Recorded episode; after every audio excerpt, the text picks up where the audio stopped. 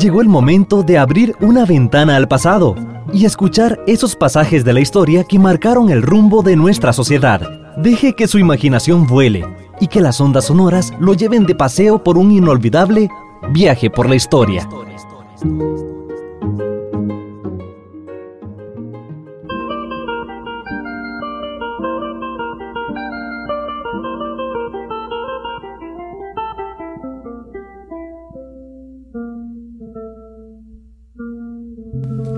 Hemos venido hablando de los movimientos antiespañolistas en Centroamérica. Obviamente hicimos alguna referencia a América, anteriores a los procesos de independencia como procesos de acumulación de fuerzas que fueron dándose y que fueron constituyendo la base de lo que fueron posteriormente los movimientos insurreccionales, ahora sí, en favor de la independencia política de España. Habíamos mencionado para el caso de Centroamérica los movimientos insurreccionales de El Salvador de 1811 o los movimientos antiespañolistas. Igualmente habíamos mencionado los movimientos antiespañolistas que se dieron en diciembre de 1811 en Nicaragua. En enero de 1812 también se dieron movimientos similares en Tegucigalpa. Hay la conspiración en Guatemala que se llama la conspiración de Belén, que fue el 21 de diciembre de 1813, que fue una de las más eh, articuladas, de las mejor organizadas, y después lo que se le ha llamado también la conspiración de San Salvador de enero de 1814, como parte de estos procesos que fueron constituyendo la base de lo que después motivó a proclamar la independencia de Centroamérica, porque hay que entender, como hemos dicho, que estos movimientos enseñaron la protesta, enseñaron la rebelión, enseñaron el camino de la revolución, enseñaron que las autoridades coloniales podían ser cuestionadas y eventualmente eliminadas, y enseñaron también que el poder monárquico podía ser rechazado y acabado. Eh, en Costa Rica, mencionamos en el programa anterior, que habían, se habían producido movimientos también en la región de Guanacaste principalmente en diciembre de 1811, especialmente el 31 de diciembre. Y habíamos dicho que las relaciones de Guanacaste, lo que es hoy la región de Guanacaste, lo que era el partido de Nicoya antes, tenía relaciones estrechas de comercio con Costa Rica, pero también las tenía con Nicaragua. Rivas, que es lo que hoy conocemos eh, como la ciudad de Rivas, tenía una relación estrecha con Liberia, que en aquella época se llamaba Guanacaste. De allí también que en el proceso de la anexión la gente de Liberia tardara prácticamente dos años en aceptar la anexión a Costa Rica porque tenían un estrecho vínculo comercial con la gente de Rivas. Aún así, en la región hoy de Guanacaste, que es parte del territorio nacional, se producen insurrecciones contra los españoles. En esas insurrecciones antiespañolistas, como también las hemos mencionado, que no eran antimonárquicas, fueron contra los estancos de aguardiente y tabaco que existían en esa época. Entendiendo también que esos estancos y estanquillos eran los lugares autorizados para fabricar y vender aguardiente eh, eh, estos se eliminaron incluso en enero de 1812 y los estancos eh, se mantuvieron y se desarrollaron igualmente otras instituciones como la factoría de tabaco que permitían trazar políticas en ese sentido para actividades económicas, como después en época independencia, de la independencia se impuso la llamada Diputación Minera, a principios de la independencia con motivo de las primeras explotaciones mineras en los montes de los aguacates. Eh, el 31 de diciembre de 1811 hubo un movimiento insurreccional contra las autoridades españolas y en ese sentido no solo fue la protesta contra los estancos eh, de aguardiente y tabaco, sino que también se logró liberar tres esclavos que había en esa época, que iban a cargo de un funcionario español. Y esto es un acto importante porque esa liberación de esclavos significa que a finales de la colonia ya había un concepto importante de abolición de la esclavitud. Y que no se admitían, al menos para esa parte, la existencia de esclavos y que aunque existieran, empezaba un proceso de liberación. En Bagaces, eh, parte de estos procesos condujo a que se formara una junta de gobierno local. Nicoya y Liberia eh, se dispuso también, eh, se depuso en Nicoya al subdelegado, llamaba Doroteo Reyes, en ese momento como autoridad. Y el gobernador Juan de Dios Ayala tuvo que convocar militarmente a milicianos que fueron llevados de Cartago en una cantidad de 50 para que en enero de 1812 llegaran a Bagaces y a Cañas a tratar de aplacar las eh, situaciones de inconformidad de los vecinos con las autoridades coloniales españolas. Esta presencia militar en la zona de Bagaces y Cañas se mantuvo hasta febrero de 1812, cuando ya habían técnicamente controlado la protesta, los movimientos antiespañolistas y se, se dispuso que los 50 milicianos regresaran de nuevo a Cartago. En San José, 23 de enero de 1811, se atacó la tercena de tabacos, y en Alajuelita hubo disturbios muy importantes donde querían libertad. En Alajuelita se proclama la libertad, que es una cosa importante, a veces ligeramente oculta en la información de los procesos de independencia de Costa Rica. El 25 de enero hubo tumultos de 1811 y 1811 sí, en Cartago, donde ahí hubo una detención importante de ciudadanos, es decir, hubo presos. Y informes coloniales de la época decían que el pueblo no estaba quieto, es decir, que había mucha inconformidad. Tuvo que acuartelarse Cartago y se establece incluso una especie de cerco, estado de queda comunicacional porque se rompe relación de comunicación con León en marzo de 1811 para evitar que fluyeran las informaciones de los movimientos antiespañolistas en relación con los mismos que estaban sucediendo en el resto de Centroamérica. Y en enero también de 1811 se ordena pacificar Nicoya, que era una de las regiones que estaban eh, insurrectas literalmente, que tenían alto grado de inconformidad con las autoridades españolas en ese sentido. Dominada la situación de eh, Costa Rica por parte de los españoles, se logró establecer en, ese sentido la mm, dominación española consolidada y se tomaron decisiones importantes para que se reconociera esa estabilidad que se había logrado en Costa Rica.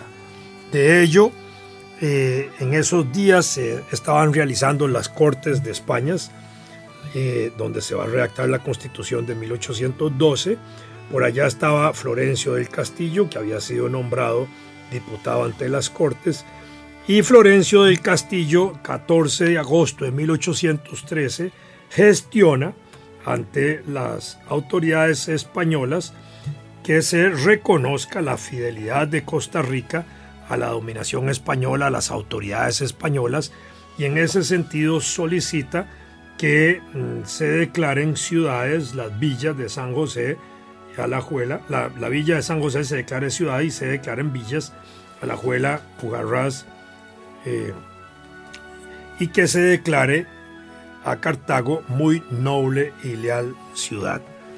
El decreto de las Cortes Españolas sancionado por la regencia del reino en ausencia de Fernando VII, se conceden estos honores a Costa Rica. El decreto dice así, voy a leerlo. Don Fernando VII, por la gracia de Dios y por la constitución de la monarquía española, se refiere a las de 1812, rey de las Españas y en su ausencia y cautividad la regencia del reino nombrado por las Cortes Generales y Extraordinarias, a todos los que las presentes vieren y entendieren, sabed que las Cortes han decretado lo siguiente.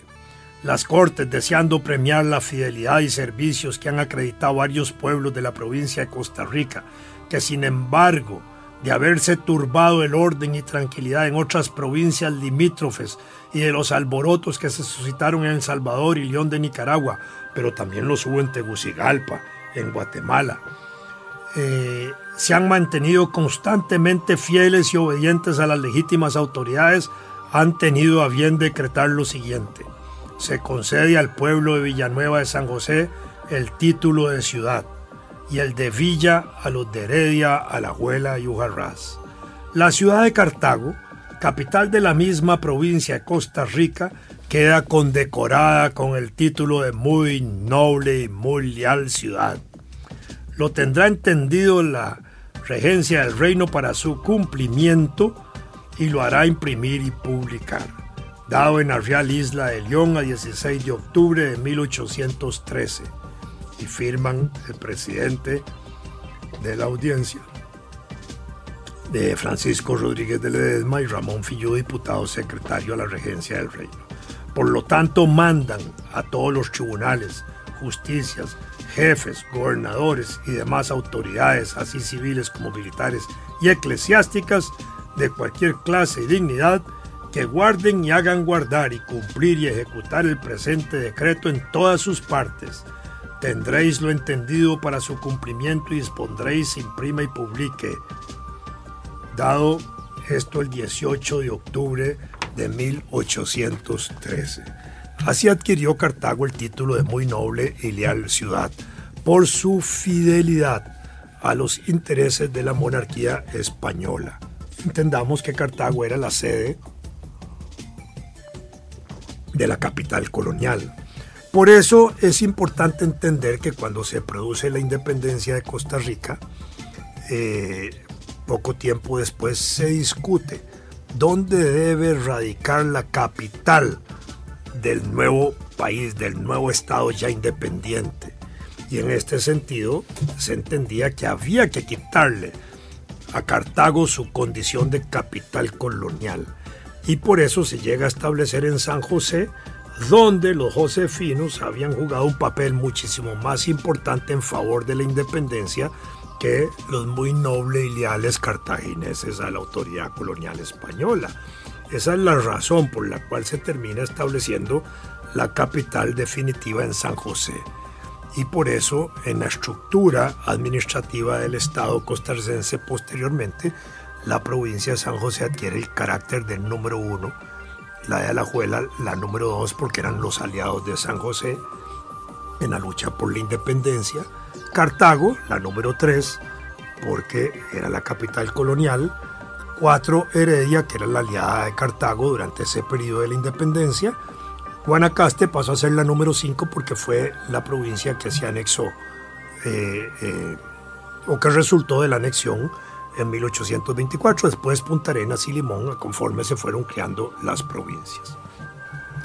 En 1808 habíamos señalado a un costarricense muy importante que fue Pablo Alvarado Bonilla. Pablo Alvarado fue un costarricense, joven de 23 años, estudiante, que eh, realizaba estudios de medicina en Guatemala y que desde 1808 empieza a distinguirse en su protesta contra la dominación española.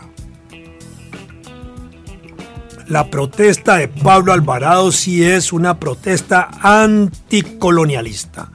Es una protesta antiespañolista en términos de estar contra la autoridad colonial española por acabar con la autoridad colonial española es nuestro gran prócer de la independencia, el primero en gritar libertad en Centroamérica.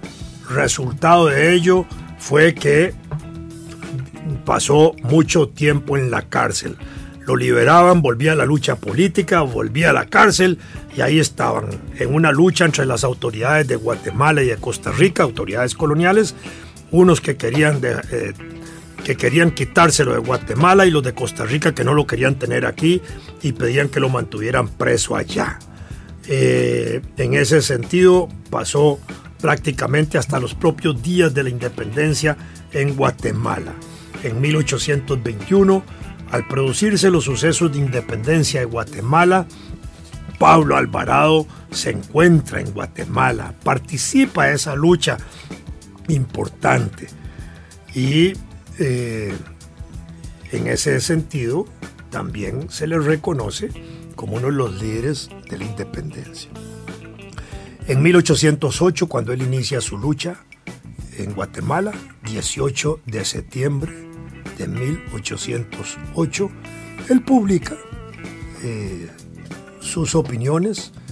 El 22 de octubre de ese año eh, hace un manifiesto. Él publicó en un documento que se llamaba El Hispanoamericano y hablaba de los infelices e incautos americanos que ya llegó al punto crítico llamando a la sublevación. Después será nuestra paz, nuestro grito y, libertad. Eh, el autor de este eh, pronunciamiento obviamente era Pablo Alvarado.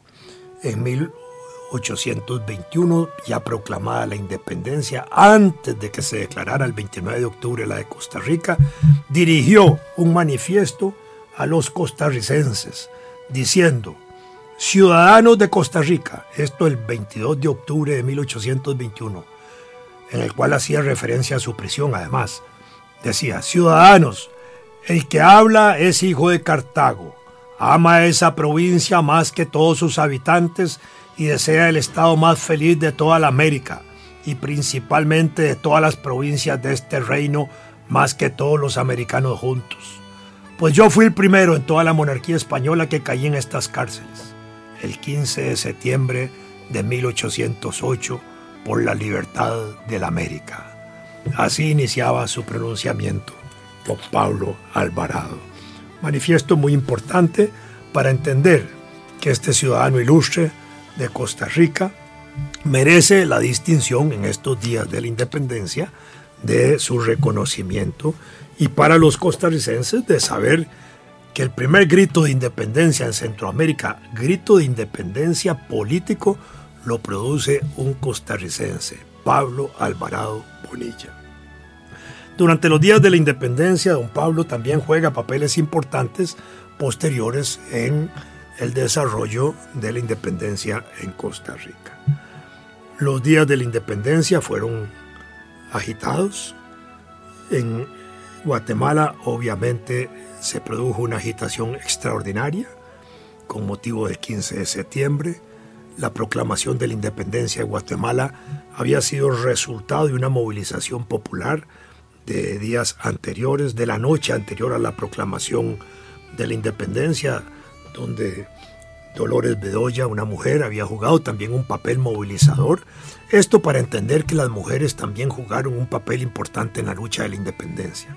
A veces nos cuesta distinguir el papel de las mujeres en la historia nacional y en la historia antigua, para ponerlo en esos términos, porque sabemos que carecían, como carecían de derechos antes de la independencia, todos los ciudadanos, no habían derechos políticos, no había derecho a elección, no había cierto tipo de libertades, y si no las habían para los hombres, menos las habían para las mujeres.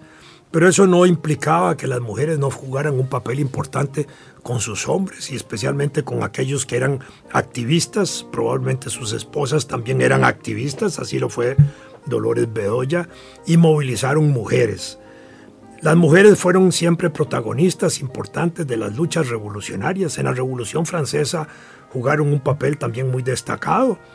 Eh, hay un libro famoso de Lamartine, uno de los grandes líderes de la revolución, que lo titula Las mujeres de la Revolución Francesa. Y en 1793 incluso hay un pronunciamiento, así como hubo un pronunciamiento de la Declaración de los Derechos del Hombre y, y del Ciudadano, en 1793 parte de estas mujeres conducen a proclamar también una Declaración de los Derechos de la Mujer de la ciudadana para empatar, digamos así, para igualar, como diríamos hoy, eh, la situación de hombres y mujeres, donde se proclaman igualmente derechos específicos de la mujer. Si la Declaración de los Derechos del Hombre y del Ciudadano la entendemos como una declaración universal de hombres y mujeres, de alguna manera la Declaración de los Derechos de la Mujer significa una declaración precisa de derechos propios de la mujer para distinguir en esa proclama original los derechos del hombre y del ciudadano.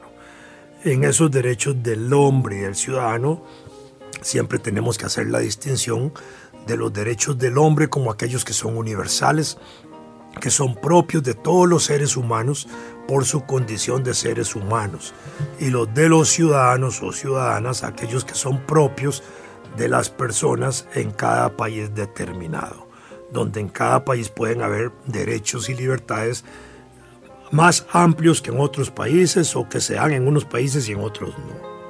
Por poner un ejemplo, libertad de partidos políticos a veces no se dan en unos países y se dan en otros.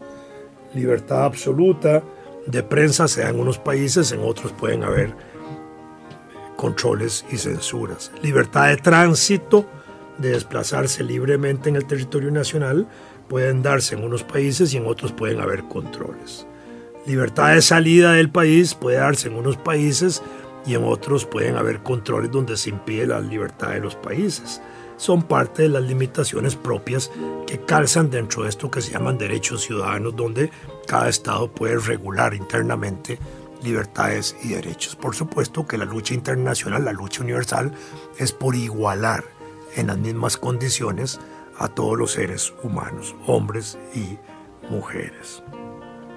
La lucha por la independencia, entonces en Costa Rica, estaba iniciada por Pablo Alvarado Bonilla, un personaje que tenemos que rescatarlo, un personaje que tenemos que admirarlo, un personaje que tenemos que amarlo en el buen sentido de la palabra, distinguirlo, conocerlo, estudiarlo en nuestro proceso educativo, escolar y secundario y hasta universitario, crearle los monumentos adecuados, para exaltar su figura, para exaltar su lucha por la independencia y con él reconocerle a él todo el esfuerzo también de esos sectores sociales que de una u otra manera durante ese periodo pre-independentista, pre-declaración de la independencia, se aglutinaron alrededor de las luchas que en el caso de Pablo Alvarado Bonilla si eran luchas anticoloniales, si eran luchas políticas por la independencia.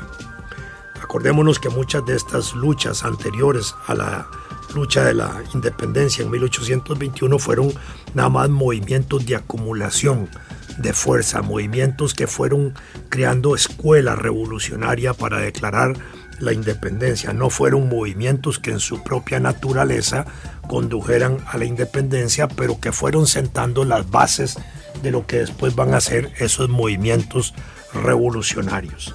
Se ha dicho siempre que sin teoría revolucionaria no hay movimiento revolucionario. Para 1821 había ya teoría revolucionaria que eh, impulsaba desde Sudamérica y de México las ideas de la independencia. Y estaban las ideas liberales que habían penetrado al continente americano, donde se había empezado a cuestionar la autoridad monárquica, donde se había empezado a cuestionar el origen del poder monárquico, el origen divino o religioso de ese poder monárquico, para entender que el poder devenía de un pacto de ciudadanos, de una voluntad manifestada por los ciudadanos en las ideas de los contractualistas sociales. Contractualistas sociales porque son los que señalan el contrato social, libro de Rousseau, como eh, elemento clave de gobernabilidad, en el sentido de que los hombres en un momento determinado pactan la gobernabilidad civil y delegan en el gobernante su voluntad para que este gobernante actúe en nombre de todos, organice la sociedad en nombre de todos, la administre, la gestione en procura obviamente de la mayor felicidad posible. Y por supuesto que ese gestionamiento, esa administración, ese gobierno de la sociedad debe ser armónico con los intereses de los ciudadanos, del pueblo, de quienes han delegado su voluntad. Por eso a veces hablamos de mandatario. Jurídicamente hablando, mandatario es la persona a quien se le da un mandato por parte de personas que se llaman mandantes, que son los que le dan el poder de mandar, de hacer una, una tarea específica. El mandatario entonces tiene la obligación de gobernar de acuerdo a los postulados de esa relación armónica entre gobernantes y gobernados. Si el gobernante se aparta de esa función, entonces los mandantes pueden quitarle su mandato, pueden destituirlo, pueden cambiarlo, pueden insurreccionarse contra el mandatario o el gobernante si el mandatario o el gobernante se convierten en dictadores, en déspotas, en autoridades eh, abusivas, despóticas, en tiranos, en sátrapas o en dictadores. Y quitarlo para establecer un nuevo gobernante que restablezca, ahora sí de nuevo, la, la relación entre gobernantes y gobernados de manera armónica. Estas ideas de independencia las tenía Pablo Alvarado y quienes como él se habían educado en las tradiciones liberales.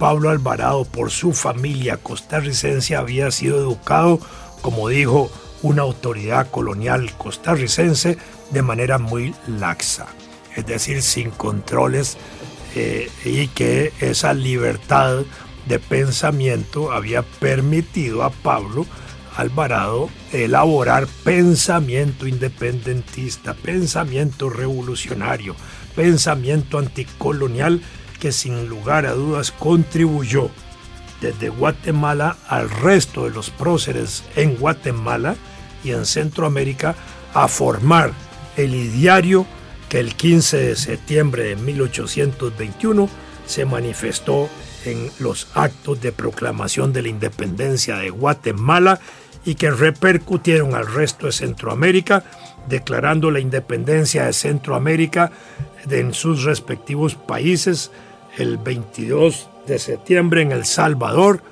el 28 de septiembre en Nicaragua y Tegucigalpa, la de Nicaragua fortalecida de nuevo con otra proclamación el 14 de octubre y finalmente la declaratoria de independencia de Costa Rica el 29 de octubre de 1821. Gloria eterna a don Pablo Alvarado Bonilla, nuestro primer gran costarricense, precursor de nuestra independencia y el primero en haber gritado la independencia de toda la región.